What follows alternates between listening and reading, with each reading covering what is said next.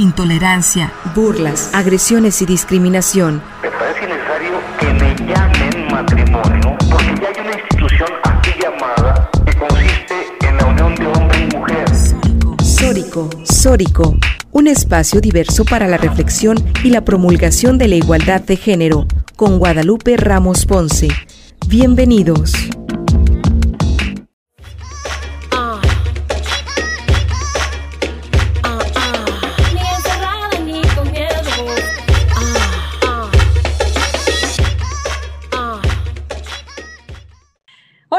¿Cómo están? Bienvenidas, bienvenidos a Sórico sin género de dudas. Agradecemos a quienes nos sintonizan esta tarde a través de Radio Universidad de Guadalajara por la frecuencia del 104.3 de FM en la zona metropolitana, el 107.9 de FM en Ocotlán, en la región Ciénega, el 104.7 de FM en Lagos de Moreno, en la región Altos Norte, y el 105.5 de FM en Ameca, en la región Valles. Un saludo muy cordial a todas, a todos quienes nos sintonizan desde todas estas regiones.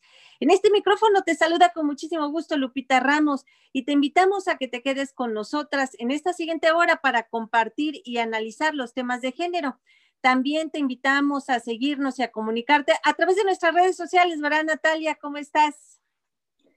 Hola, muy buenas tardes, Lupita. Muy bien, muy contenta de estar otro sábado aquí con todas las personas que nos escuchan y sobre todo muy contenta de compartir el micrófono con uh, Lucía, contigo, Lupita, y con una invitada muy especial que tenemos el día de hoy. Exacto, sí, tenemos una invitada muy especial. Les agradecemos que estén acá con nosotros. Ahorita se las vamos a presentar y que se comuniquen también a través de Twitter en arroba Sórico Sin Género y en Facebook Sórico Sin Género de Dudas. Al igual que nuestro canal de YouTube, tenemos canal de YouTube donde pueden escuchar nuestros podcasts cada semana. Pueden bajarlos también, pueden desde la página de, de la radio universitaria y también pues ahí desde el canal de YouTube lo pueden eh, escuchar en cualquier momento. Y bueno, además saludamos con muchísimo gusto a Lucía Castillo, que es nuestra productora y que hoy no va a participar acá en los micrófonos porque está malita, tiene COVID y con todo el COVID está acá trabajando porque afortunadamente eh, dentro de todo está bien, pero te deseamos, Lucía, que te restablezcas muy pronto y que te sea muy leve, muy leve este esta condición de COVID que tienes ahora. Y pues sí, vamos a comenzar eh, ya con nuestro, de lleno con nuestro tema y vamos a hablar de activismo feminista y de derechos de las mujeres. Eh, pues antes de presentar a nuestra, nuestra invitada, si quieres comentarnos un poquito acerca de, de qué es esto del activismo feminista y los derechos de las mujeres, eh, Natalia. Claro que sí.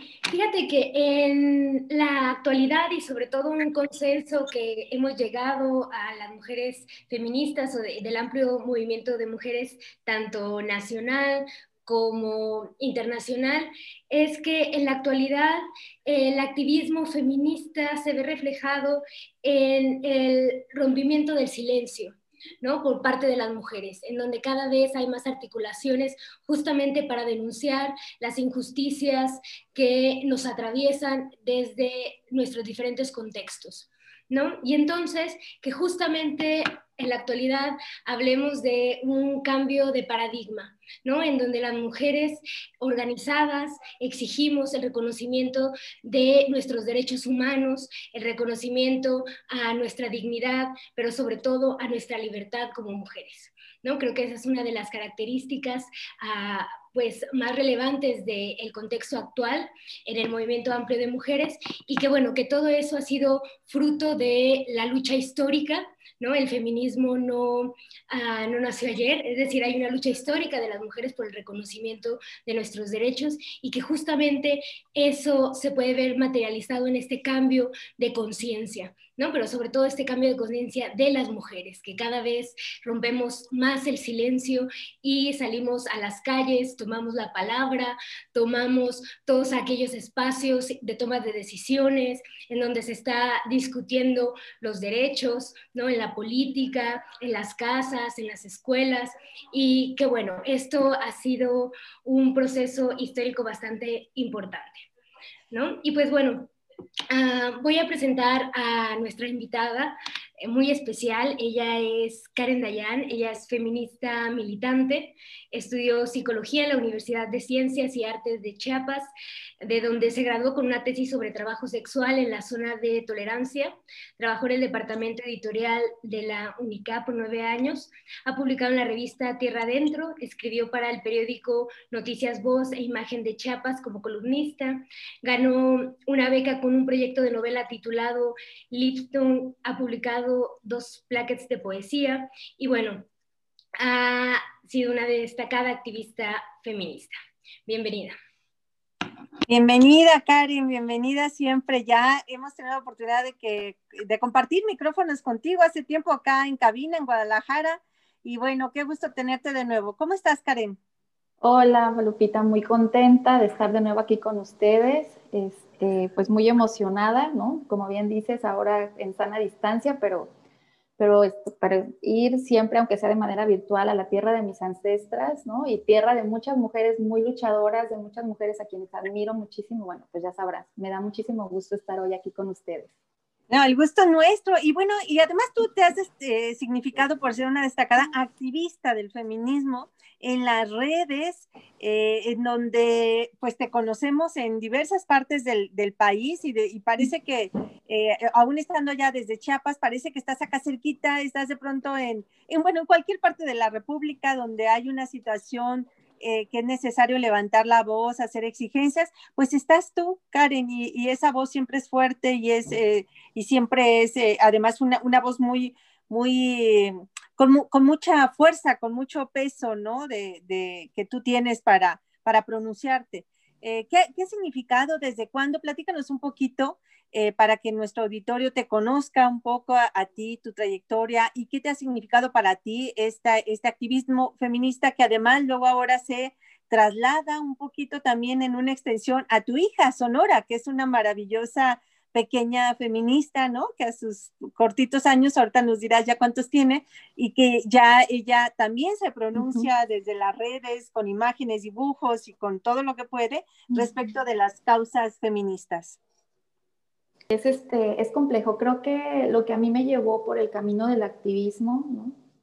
Eh, sin duda fue el, en algún momento haber sido víctima de, diferentes este, violencias y haberme encontrado en mi camino con mujeres que me mostraron que el feminismo no solamente era letras, que el feminismo no solamente era una ilustración, eh, sino que también era una, una forma diferente de, de, abordar el mundo y también la política, ¿no? O sea, y en general una manera diferente de estar en el mundo, que tenía que ver con acompañarnos, y que era no solo acompañarnos en, las alegrías, sino también acompañarnos en estos momentos difíciles, sobre todo en esos momentos en los que buscamos justicia. En ese sentido, creo que yo soy la activista que soy gracias a personas como Patricia Chandomí, una activista chiapaneca a quien yo admiro muchísimo y que me tendió su, su este, pues la mano, me tendió la mano en un momento en el que yo necesitaba pues de alzar la voz por una cuestión personal, ¿no? Ya luego, este, ese, ese, ese, ese sentido de justicia personal, es decir, yo buscaba justicia para un tema personal, se hizo más amplio, pues cuando me di cuenta de que yo no era la única que atravesaba por una historia de despojo, por una historia de violencia, ¿no? Sino que habíamos muchísimas mujeres que pasábamos por lo mismo. Y, eh, y pues bueno, eso fue lo que a mí me hizo este, ser activista, tomar conciencia de lo importante que las mujeres, de lo importante que es que las mujeres pues tendamos eh, redes entre nosotras, este, y, sobre todo lazos de cooperación, ¿no? Esto es súper importante. Yo creo que lo que tú decías hace unos momentos, de que el hecho de que a mí me conozcan, pues en muchos estados, tiene que ver con, afortunadamente, con estas redes que junto con otras mujeres de otros estados hemos tejido desde hace muchos años, ¿no? Yo creo que la, la, eh, la primera vez que yo tomé conciencia de lo importante que eran estas redes fue en esta campaña de Calle Sin Acoso, ¿no? Eh, si no, no sé si ustedes recuerdan, eh, en el, fue en el 2015, ¿no? Que se lanza esta plataforma para sensibilizar y visibilizar lo que estaba pasando cotidianamente a, las mujeres en los espacios públicos, es decir, en la calle. Y bueno, es ahí donde yo conozco pues a muchos activistas, ¿no? Este, de otros estados, eh, la campaña de Calles sin Acoso pues fue coordinada por personas de Aguascalientes, Jalisco, Chiapas, Chihuahua, la Ciudad de México. Este, y se hizo que en un solo día, o sea, fue impresionante porque en este grupo había activistas de todos los estados y logramos coordinar este, una acción ¿sí? conjunta un mismo día a una misma hora. Y eso fue para mí impresionante, ¿no? Todo lo que derivó en cuanto a un, en, un nivel personal, este, este, esta plataforma Calle Sin Acoso, que yo creo que es ahí donde yo tomé conciencia de lo importante que es hacer redes, tejer redes, sobre todo porque nosotras, bueno, hablo en mi caso, ¿no? Este, en mi caso fue, eh, pues yo vivía en Chiapas y Chiapas este, era una ciudad en donde había muy poco activismo, entonces de repente sí fue encontrar en las redes sociales una forma de vincularme con mujeres que también tenían interés en el, en la, en el activismo y en la política y sobre todo en el feminismo eh, y, y, encontrar, y encontrar eso que yo no encontraba en mi, en mi propia ciudad, ¿no? Y ya luego de eso que encontré en las redes fue trasladarlo a, aquí, a mi ciudad, al barrio en el que yo vivía, eh, al estado en el que yo vivía. Creo que eso es una de las cosas más importantes que me ha dado el feminismo, ¿no? A mí algo súper interesante de lo que comentas, Karen, es esto de entender el feminismo como una forma de habitar el mundo, ¿no? porque va más allá de ser un movimiento social, de ser exigencias políticas, ¿no? sino que nos habla incluso de procesos pues personales, ¿no? Porque creo que el sabernos feministas, el articular eh, desde el feminismo, pues también nos lleva a estos, a esta introspección personal, ¿no? Que va de un trabajo de regresar a nosotras y a lo que tú mencionas de las alianzas y lazos con ah, mujeres, ¿no? Y bueno, en esto, uh, andar un poquito más, ¿qué implica para ti eh, esto que mencionas de el feminismo como una forma de habitar el mundo? Porque, bueno, por ejemplo, yo voy a hablar de mi experiencia personal, siento que eh, mi incursión en el feminismo transformó completamente justo esto, ¿no? Al, habitar el mundo, ¿no? Desde el ser una mujer lesbiana, apostarle a la formación de lazos a políticos, afectivos, por y para las mujeres, ¿no? Y sobre todo para ah, buscar este proyecto de, vida, de dignidad y de libertad por y para nosotras, ¿no? Entonces, preguntarte a ti, ¿qué implica para ti ah, formar, ah, habitar el mundo desde el feminismo? Implica muchas cosas muy positivas y obviamente también implica eh, una zona de conflicto, por así decirlo, ¿no? Al final de cuentas, una no puede, eh, nunca vuelves a sentirte tan cómoda, por decir algo, ¿no? Como te sentías antes en, en, algunas situaciones. O sea, si hablamos de que el feminismo es una perspectiva o es un marco de sentido desde el cual ya tú ya no puedes dejar de ver las cosas, pues obviamente vas por el mundo viendo eh, cómo te invisibilizan, cómo constantemente eres violentada y, pues, y, y también parte por sentir mucha impotencia, ¿no? Entonces, siento que una forma de habitar el mundo feministamente es desde esta lucidez, de saber que vivimos en un mundo completamente patriarcal, muy violento con las mujeres y ser feminista implica tener mucha valentía para enfrentar eso, tanto en lo personal, que implica en algunos momentos muchas rupturas personales, porque bueno, obviamente... Eh, esa frase de una mujer libre eh, es incómoda porque le recuerda a muchas otras que están obedeciendo. Entonces, hay muchos vínculos que tú vas a romper con gente que era importante para ti, desde familiares, amistosos, incluso laborales. Entonces, habitar el mundo desde el feminismo no siempre suele ser algo bonito, digo, igual encuentras otro tipo de vínculos, ¿no? Pero de entrada sí te implica ciertos duelos o ciertas rupturas y pues es un momento en el que siempre te vas a sentir muy incómoda a veces. En algún momento yo reflexionaba con mis amigas, ¿no? Decía, bueno, eh, hablamos mucho de que ser una feminista incomoda y pues obviamente que la primera persona que tiene que incomodar algunas veces el feminismo es a ti misma. Entonces, eh, no es fácil vivir así, lo debo decir, pero sí es muy satisfactorio. Eh, creo que lo que ayuda muchísimo a enfrentar este, el mundo desde una mirada, desde una forma de, de vida feminista, pues tiene que ver con el hecho de que tú a veces te puedes sentir muy sola, pero cuando, cuando analizas o, traes a, tu, a la memoria todos los casos de otras mujeres que al igual que, que nosotras ahora trataron de cambiar en su época y en su contexto la realidad, pues vivieron de la misma manera que tú, ¿no?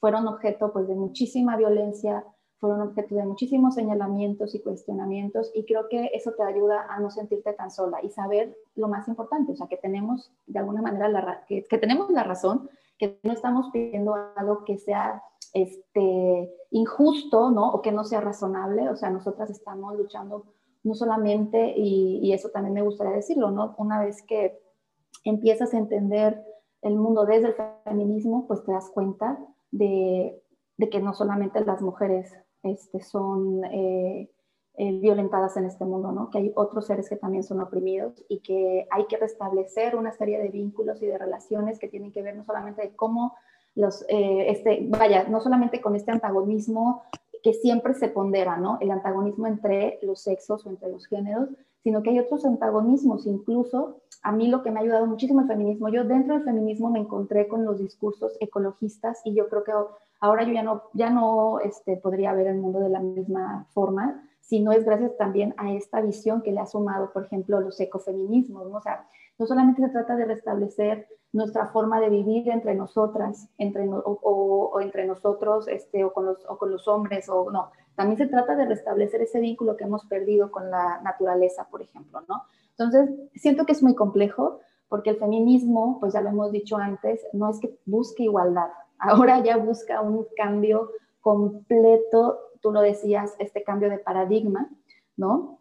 Entonces, eh, ese cambio de paradigma, no hay un solo espacio de la vida que, se quede fijo.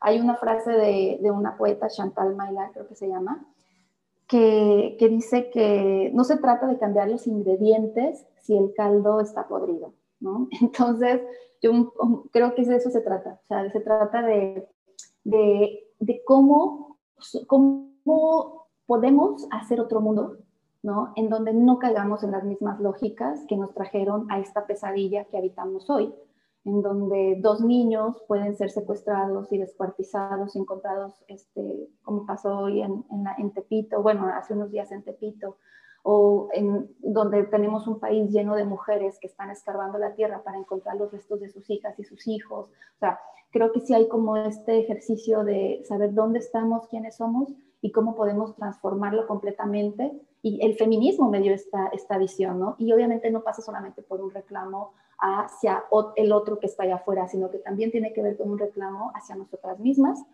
Eh, y creo que eso es, es lo más complejo, ¿no? Eh, yo siento que muchas llegamos aquí pensando que el movimiento feminista solamente se trata de transformar al mundo y cuando nos encontramos aquí decimos, ok, creo que también se trataba de transformarme a mí misma, ¿no? Y eso es muy complejo y es algo que no todas están dispuestas a ver, ¿no? Que, que el feminismo es como este estar oscilando siempre entre lo íntimo, lo personal, lo público, lo político y pues obviamente requiere mucho trabajo, mucha energía y obviamente acompañarte. O sea, estos procesos de autoconocimiento, aunque parezca que son solitarios, en realidad siempre están acompañados de otras mujeres que te van enseñando como por dónde es, ¿no? Sí, sin duda. Y bueno, y a propósito, que ahora que mencionas esto de las hijas, de los hijos, ¿cómo desde el feminismo podemos generar estos cambios? Tú eres un ejemplo de, de cómo has eh, pues eh, de, alguna manera con tu hija, con Sonora, el, el, que mire este mundo de manera distinta y que ella también lo asuma y desde tan pequeña se asume feminista. Platícanos un poco de ese proceso. Pues fue un proceso, eh, mm, fue complejo, o sea, creo que todo empieza porque mi maternidad fue deseada, o sea, eh, yo, yo aborté antes de tener a Sono un embarazo que no deseaba y luego Luego cuando surgió el embarazo de Sonora, pues yo de verdad, desde que yo vi esas dos rayitas, yo me, en la prueba de embarazo yo me sentí alegre, dije, ok, creo que este embarazo sí lo deseo, y creo que eso me hizo prepararme, de, o sea, hacerme muchas preguntas, sí, eh, desde que ella estaba en mi vientre, ¿no? Sí, qué tipo de persona quería yo que fuera, qué tipo de contexto le iba a dar eh, a, a, mi hija, lo que implicó alejarme en muchos sentidos de mi familia, debo decir, porque yo no quería, por ejemplo, eh, que la crianza que yo le quería dar a mi hija fuera interferida por otras personas ajenas, para mí, para mi entender, ¿no? Entonces, sí implicó un proceso, pues, de mucha claridad en cuanto a yo que esperaba para mi hija. Yo quería una persona que fuera, este, yo, bueno, mejor dicho, yo quería que el ambiente en el que ella se desenvolviera fuera un ambiente pro niños, este, y niñas, o sea, pro infancias, o sea, yo en realidad a veces cuando escucho a personas decir, este, no me gustan los niños, pues para mí es una señal de alerta, ¿no? Entonces, yo sí he procurado que la crianza hacia mi hija se, Sonora se rodee de mujeres como yo, mujeres militantes, mujeres eh, que de alguna manera, si no son militantes feministas, militan, militan, que militen de otras maneras, ¿no? Por ejemplo, que tengan muy presente que eh, la infancia es el futuro, este, Sonora hasta la fecha tiene 12 años y Sono, este, nunca le inculqué esta idea de ser buena porque hay un lugar al que tú vas a ir eh, cuando mueras y si fuiste buena vas a ir al cielo y si eres mala. Jamás le, metí estas ideas de, de mm, este, esta idea maniquea del bien y del mal, ¿no? Que nos inculcan en este, siempre la religión. O sea, Sonora no tiene ninguna religión, eh, es una niña eh, que no solamente, para ella la diversidad y la inclusión no es solo un discurso de, oye, debes respetar a los demás porque, o sea, no. Sonora ha vivido desde pequeña rodeada de mis amigas, de mis amigos, todas, o sea, con una gran diversidad. Tengo amigas trans, tengo amigos este, trans también, tengo amigas este, de mis amigas que son lesbianas, mis amigas, este, bueno, yo que me asumo abiertamente bisexual y que Sonora lo sabe, o sea, creo que, que eso me ha ayudado mucho, que yo, me, yo nunca concebí la crianza como un lugar solo, aislado, en donde yo iba a estar sola educando a una persona, sino que también entendí lo importante que es lo que va a rodear a esa niña. Y desde pequeña Sonora ha estado rodeada de, de, la diversidad, de lo que es el mundo, vaya, ¿no? Entonces, eh, ella lo ve de una forma muy natural y lo asume de una manera súper natural. O sea, lo tiene tan introyectado que ni siquiera lo cuestiona. Ella sabe que hay personas eh, que no son como ella, pues que son distintas y ella siempre está dispuesta a escucharlas, ¿sí? Y a sentir empatía por, por las demás. Entonces creo que eh, eso, me, eso es lo que me ayudó a mí muchísimo. Sonora está haciendo ahora eh, on schooling, siempre la forma en la que traté de llevar el tema escolar, pues también fue con muchísima flexibilidad Nunca le impuse que ella fuera una niña competitiva, sino que tratara de cooperar siempre. En fin, creo que tiene mucho que ver este, con, con cómo tú asumes ese espacio de la maternidad y, eh, y pues sí, obviamente cuidando mucho eh, eh, todo lo que tenga que ver con, con, el, con, lo que va a ser contacto con tus hijos, ¿no? Es, en realidad es todo un tema. Como aún estoy en ese viaje, no sabría decir si funciona o no. Lo que puedo decir es que hasta ahora que Sonora tiene 12 años, es una niña muy feliz, muy sana eh, y, que defiende sus convicciones, ¿no? Que también es algo que me gusta mucho, que obviamente ha tenido sus, a, los 12 años, pues en, en las escuelas en las que ella estuvo, pues sí tuvo en algún momento eh, roces cuando en su, en su escuela trataban temas, ¿no? Por ejemplo, cuando la maestra decía, es que el aborto está mal, porque el aborto es pecado, ¿no? Y Sonora levantaba la mano y decía, no, el aborto no está mal, el aborto es una... Hay mujeres que necesitan abortos y no, es, no se les puede criminalizar. O sea, entonces Sonora, o sea, desde, su, desde lo que ella sabía, pues intentaba argumentar, ¿no? Digo, es muy pequeña. O igual con el tema de, de, de, la, de, las de las orientaciones sexuales o con el tema del animalismo, ¿no? Del veganismo. Ella siempre defendía eso y pues obviamente se, recibió su dosis de, sociedad eh, en cuanto a que le hicieron mucho bullying y ahora que ella está pues haciendo un schooling, ella es muy feliz, ¿no? El día que ella dijo, no, pues yo no quiero ir a la escuela, este, quiero eh, educarme en casa, creo que ella se sintió muy bien. Y pues ahí está mi gorda, ah, bien contenta, sin ir a la escuela ya nunca. Pues mira, ese es todo un tema del que podríamos platicar más adelante en otro programa. Eh, hablar justamente de esto, de cómo se hacen esta, este tipo de reformulaciones. Pues les recordamos que estamos eh, en Sórico, sin género de dudas, hablando de activismo feminista y derechos de las mujeres. Les recordamos también que tenemos una invitada especial que hoy nos acompaña desde Chiapas. Ella es Karen, Karen Dayan o Dien, ¿cómo te, te reconocen? ¿Cómo Dayan, casi siempre, Dayan, como Karen Dayan. Sí. Ok, Karen, Karen Dayan.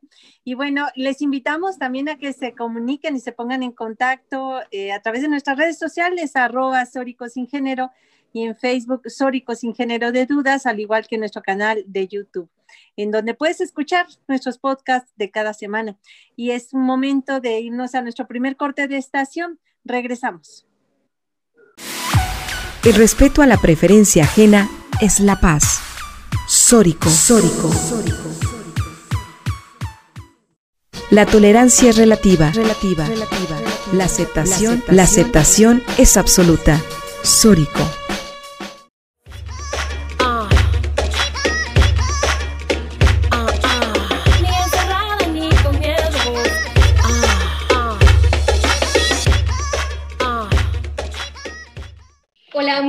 Estamos de regreso en Sórico Sin Género de Dudas. Les recordamos que pueden seguirnos en Sórico Sin Género en Twitter, también en Facebook como Sórico Sin Género de Dudas. Igualmente recordarles que estamos en, eh, próximamente vamos a estar en Spotify y también tenemos un canal de YouTube donde pueden encontrar los podcasts de los programas anteriores.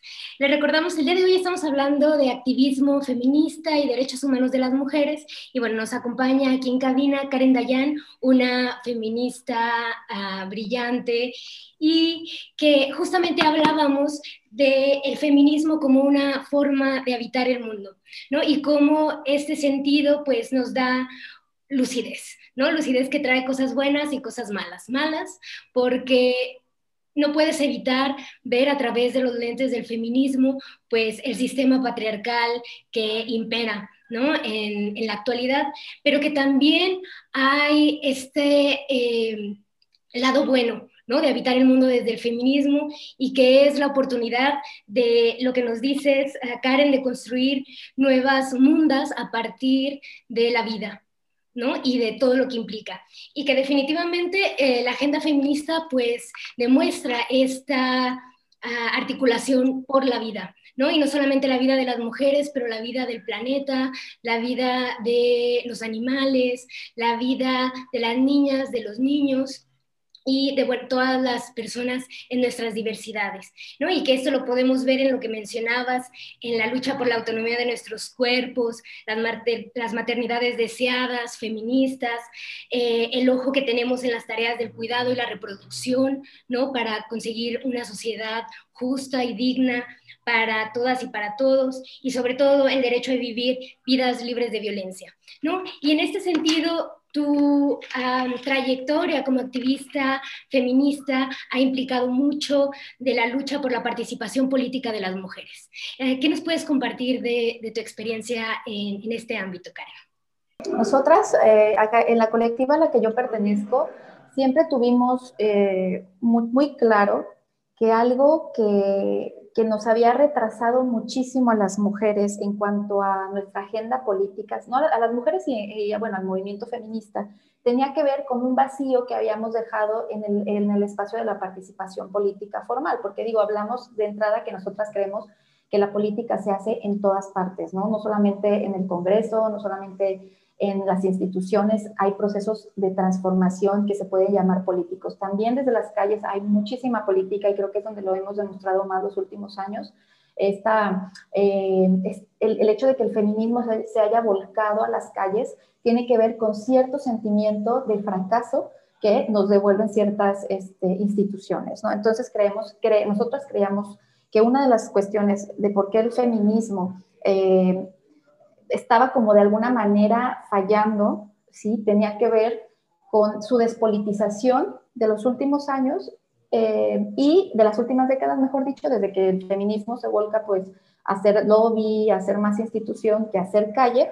Y nosotros creíamos que hacía falta también eh, devolverle a las mujeres, a estas mujeres que ya tenemos una autoconciencia de, a lo mejor no nos asumimos feministas, pero tenemos muy asimilados los derechos de las mujeres y sobre todo esta conciencia de que no merecemos ser violentadas ni ser tratadas como basura, ¿verdad? Espero que eso, en eso estamos con este, el 80% de las mujeres. Habrá un 20% que no esté de acuerdo porque masoquismo o sabrá Dios, pero hay un 80% de mujeres que está completamente consciente de que ella no merece ser víctima de violencia, ni ser discriminada, ni ser tratada eh, menos por ser mujer, ¿no? Entonces nosotros creíamos que a esta autoconciencia de las mujeres le hacía falta una identidad política, que si bien había participación desde los partidos políticos, eh, en los partidos políticos eh, las mujeres que entraban ahí, lo primero que sacrificaban era, pues obviamente, el derecho a su militancia feminista. O sea, podían ser feministas en todos los espacios, menos en su partido político y menos de decir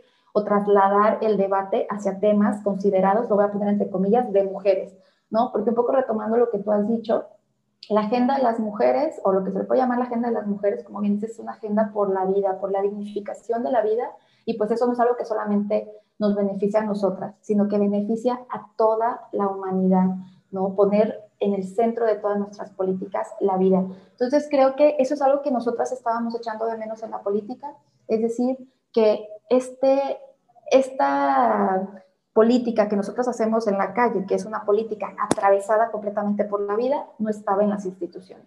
Entonces nosotras en algún momento en el 2014 dijimos queremos tener un partido político, luego la realidad nos, nos dio un par de cachetadas, nos dimos cuenta que en nuestro país solamente la gente rica, la gente pues, que ya tiene poder puede tener un partido político, y entonces nosotros tratamos de buscar otros, otras formas de participar políticamente, ¿no? Y la única forma que se nos presentó fue en el 2017, cuando por medio de una asamblea, pues decidimos que íbamos a tener o a pelear, mejor dicho, a disputar una, una candidatura independiente, sin saber todo lo que implicaba para mujeres que no venían pues, de, partidos políticos, mujeres que venían del activismo ciudadano, pues eh, entrar a a, comprender cómo es el entramado de esta maquinaria electoral que suelen ser los partidos políticos o en, en, este caso las leyes del INE, ¿no? Que están completamente amañadas para beneficiar a los que ya tienen poder, ¿no? A los partidos políticos. Pero para nosotros fue una experiencia muy importante. Nos probamos a nosotras mismas que con otras circunstancias, sin duda, nosotras seríamos eh, pues una, una elección. Eh, muy viable, ¿no? Para muchas personas. Digo, hablo desde nuestro entorno. Nosotras fuimos una campaña completamente, eh, bueno, en nuestro equipo eran solo mujeres y un hombre trans en, el equipo de la campaña. En los equipos de las, de las este, brigadas, obviamente eran mixtos, y cuando vimos cómo se desglosó nuestro voto, pues también vimos que muchos hombres votaron por nosotras lo cual nos llamó mucho la atención porque nosotras, nuestra campaña, tanto discursivamente como nuestros ejes, eran completamente enfocados hacia las mujeres y otras minorías, ¿no?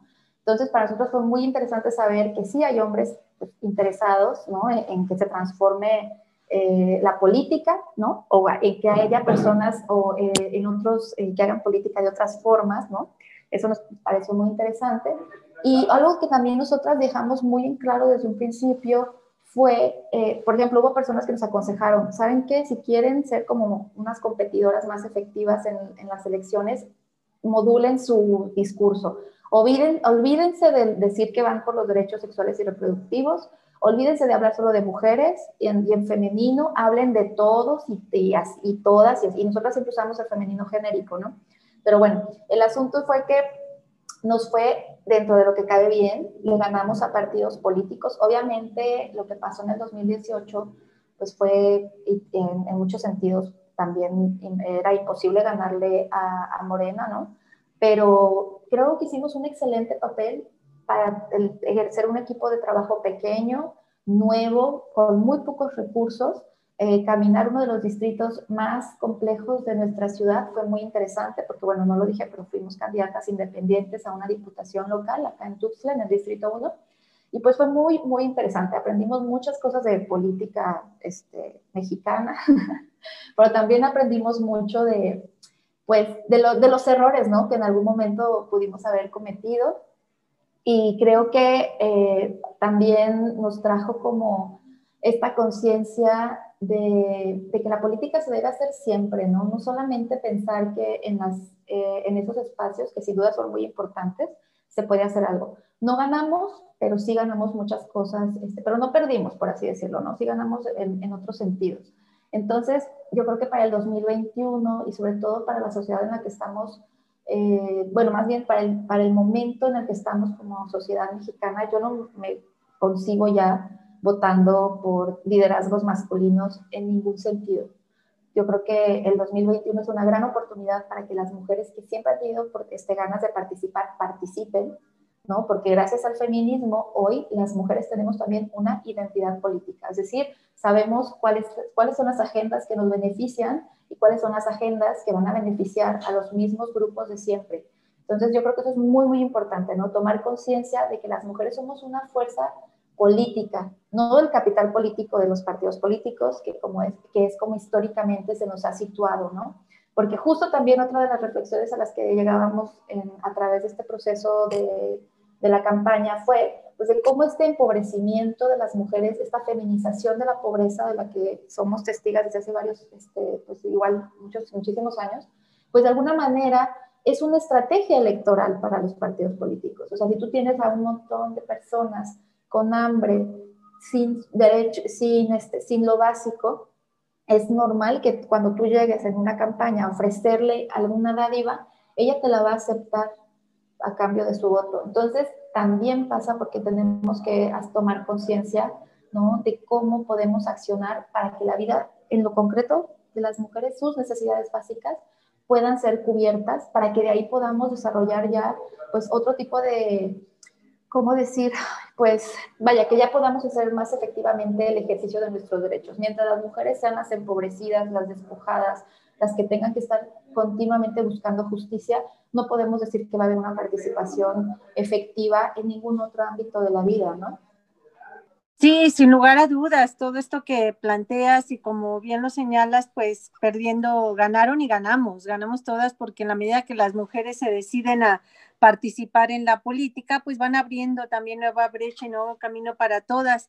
Y justo ahorita estamos en un proceso, en el caso de Jalisco, estamos ya iniciando un proceso electoral y hay un retraso en la aprobación de los lineamientos para la paridad estos tienen que ser aprobados por el Consejo General del Instituto Estatal eh, Electoral y de Participación Ciudadana y sin embargo, eh, pues están, eh, no, se animan a firmarlos y no se animan a hacerlo justo porque pues esto implica reglas muy claras para los partidos políticos para incluirla y garantizar, sobre todo garantizar la paridad en distintos ámbitos y en distintos niveles de manera transversal eh, las candidaturas, eh, tanto a presidencias municipales como a, diputaciones. Y en el caso de estos lineamientos que, que se propusieron, además en los que trabajamos fuertemente desde la sociedad civil para que, para que sean de lo más completo, por esta ocasión incluso se, eh, hay la, la, oportunidad de, los lineamientos establecen no solamente la paridad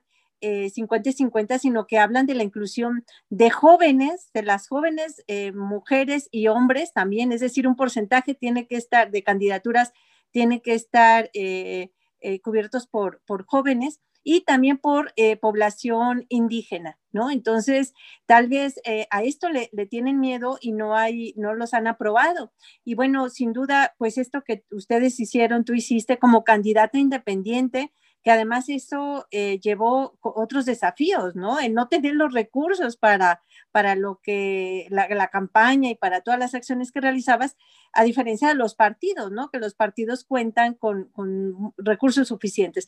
En, ¿Tú estás pensando en algún eh, momento próximo volver a participar? articularte en alguna ocasión eh, has hablado y tú has movilizado a nivel nacional la propuesta de un partido feminista. ¿No? No sé si eso siga dentro de los planes, si de impulsarlo, de tenerlo presente y de que sea una realidad en algún momento.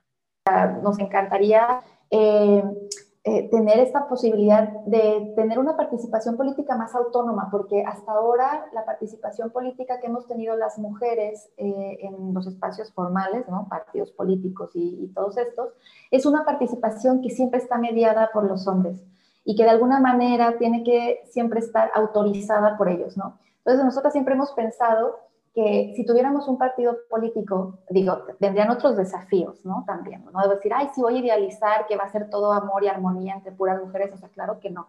Pero sí estoy hablando que si son mujeres que tienen un mismo piso, un mismo piso teórico, este, ético, eh, y esta, esta memoria, ¿no? De, de, hacia dónde vamos, eh, de dónde venimos las mujeres, ¿no? Y hacia dónde vamos, yo creo que es el, vaya, el partido político que nosotros nos imaginamos, pues obviamente sería de verdad un partido eh, que pugnara por, por, por, vivir en un mundo más justo, pero sobre todo por ya no retrasar todo lo que tenga que ver con la, la, agenda de las mujeres, ¿no?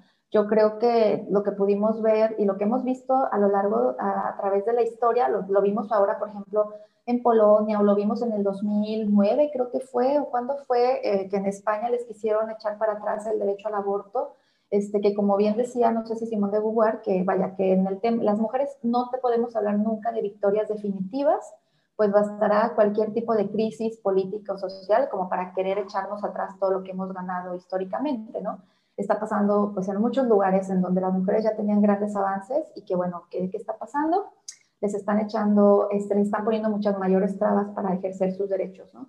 Entonces nosotros veíamos en, el partido político la, el, el, poder resolver el hecho de que siempre las cúpulas de los partidos políticos son masculinas, por lo tanto, pues son, son instituciones clásicas del patriarcado, ¿no? Es, los hombres son los que dicen qué mujeres y en qué condiciones participan siempre.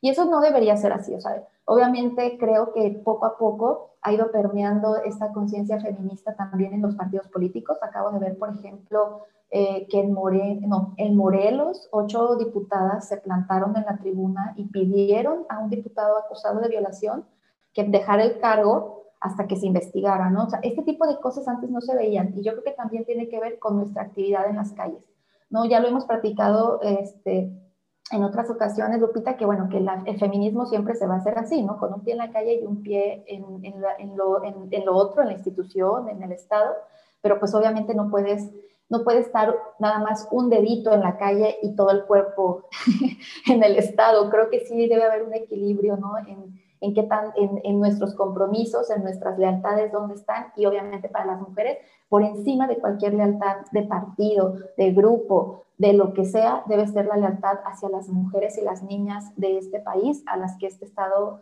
pues nos, nos debe mucho, ¿no? Hay una deuda, como ya hemos dicho históricamente, con las mujeres y no queremos que se siga retrasando y que no la paguen. Queremos que se nos reconozca la autonomía a las mujeres. Yo creo que Hoy por hoy uno de los temas que encabeza nuestra agenda pues es el derecho al aborto, este, el derecho a las maternidades libres y deseadas, todo lo que eso implica, ¿no? Y creo que si nosotras tenemos, o sea, es tan básico pensar, no deberíamos ni estar argumentando tanto, ni de estar pidiendo, por favor, que nos reconozcan un derecho, cuando es tan lógico pensar que si está en nosotras la capacidad de alumbrar, también está en nosotras la capacidad de negarnos a no hacerlo, si no lo deseamos profundamente, porque así debe ser el deseo materno, profundo, ¿no? Si no, no, vale.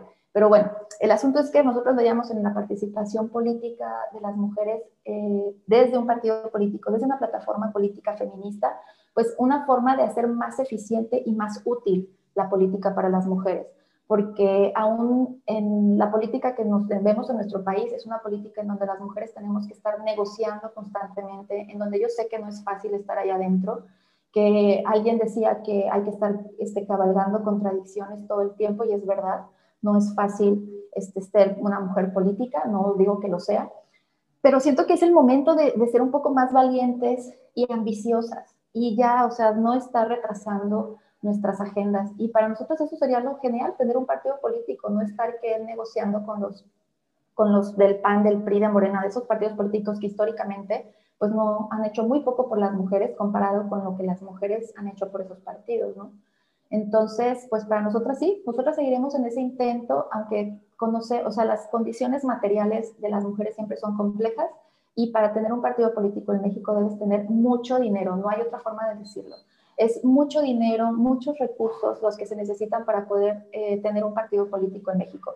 Y, no, y, yo creo que la muestra está en quienes tienen partidos políticos. Tienen partidos políticos los grandes gremios, eh, el magisterio, eh, no sé, las familias pues, de los expresidentes, o sea, pero las mujeres, ¿no? Que venimos de un despojo histórico, pues es difícil pensar que haya mujeres que, que tengan los recursos como para regalarlos prácticamente para hacer un partido político. Entonces, nosotros vamos a seguir impulsando la participación política de las mujeres todos los días, no nada más en época electoral, este, tratando de impulsar nuestras agendas y esperando pues, que un día haya una participación más efectiva, no solamente para las mujeres, para las feministas, porque, por ejemplo, yo puedo poner el ejemplo de Chiapas, que esta, esta legislatura que ya va a salir en unos meses, estuvo integrada por 25 mujeres y 15 hombres. Y esas 25 mujeres, pues díganme si hicieron lo, bueno, lo único que se pudo lograr fue que se aprobó la ley Olimpia, pero pues la ley Olimpia no les, no les implicaba a ellas pues ningún tipo de conflicto ético, ¿no? Entonces ellas dijeron, no, pues sí, este, que vaya la ley Olimpia, ¿no?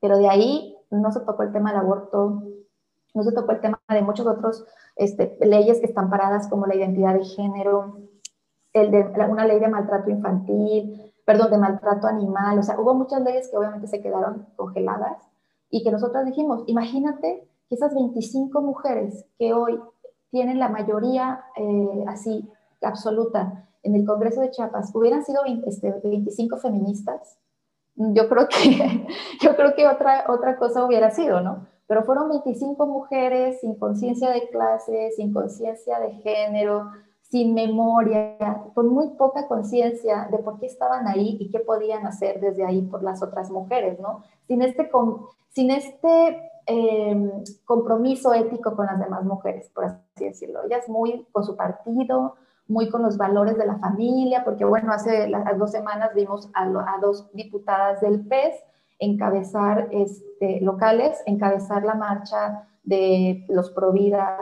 entre comillas, ¿no? Los antiderechos aquí en Chiapas, con iglesias evangélicas, o sea, una cosa espantosa.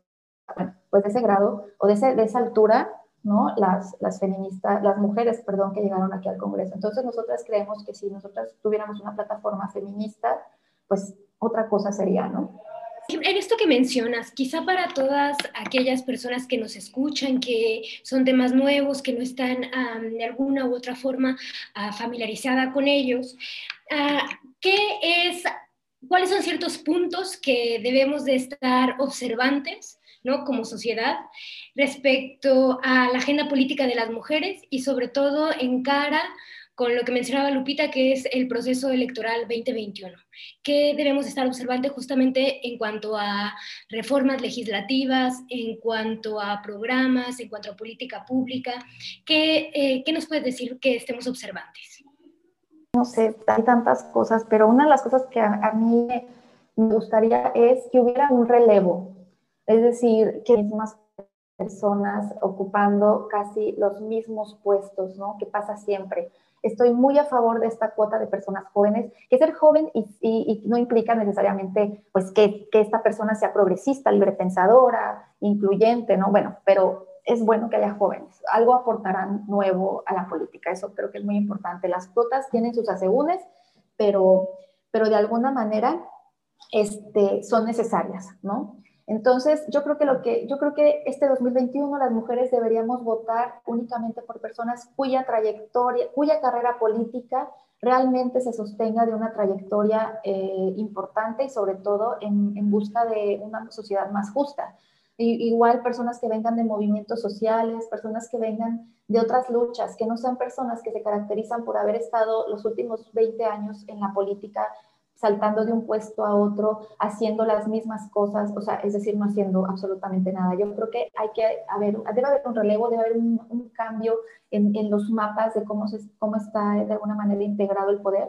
Entonces yo creo que es un poco lo que pasó en Estados Unidos. O sea, no sé si ustedes siguieron el proceso de Estados Unidos y bueno, eh, las este, Ocasio, ¿no? Y todo el squad que le llaman de mujeres eh, afrodescendientes, migrantes, este, eh, musulmanas, en fin, eh, volvieron a ser elegidas, una mujer trans fue, fue elegida por primera vez para el Senado, una mujer, este, eh, igual una afrodescendiente que viene de un movimiento social de Black Lives Matter, fue la primera también en ganar una legislatura, en, no sé si en el, estado de Wisconsin, no recuerdo muy bien, pero bueno, el chiste es que sí hubo un cambio en esto, ¿no? Entonces yo creo que lo que deberíamos buscar para este el próximo 2021 y para el 2024 es no seguir votando por los mismos perfiles, es votar por personas que vengan de, de procesos de transformación de sociales reales y eso se logra pues, cuando viene de un proceso de, de, un movimiento social, ¿no? de la lucha cotidiana por un, por un, mundo más justo.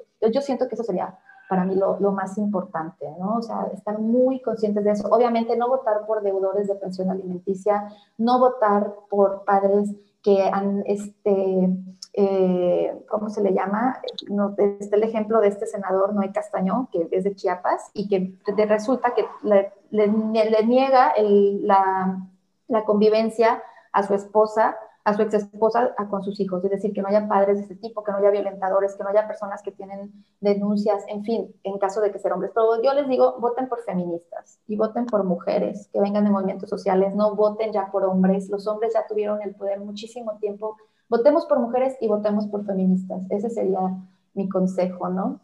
Sin duda, buen consejo y muchísimas gracias. Karen, por participar esta tarde acá con nosotras en, en la radio en Sórico y bueno, eh, qué bueno, muy esclarecedor y muy ilustrativo todo lo que hoy nos planteaste. Un gusto, como siempre, tenerte por acá. Ya estamos en la parte final del, del programa. Eh, muchísimas gracias por haber estado acá. Gracias a ustedes, de verdad, por la oportunidad, como ya dije, de visitar virtualmente la tierra de mi madre. Les agradezco muchísimo. Y pues nada, aquí andamos cuando, cuando cuando gusten, ya saben. Espero ir pronto a visitarlas, ahí les avisaré. No, qué gusto, eh, te esperaremos acá con muchísima alegría.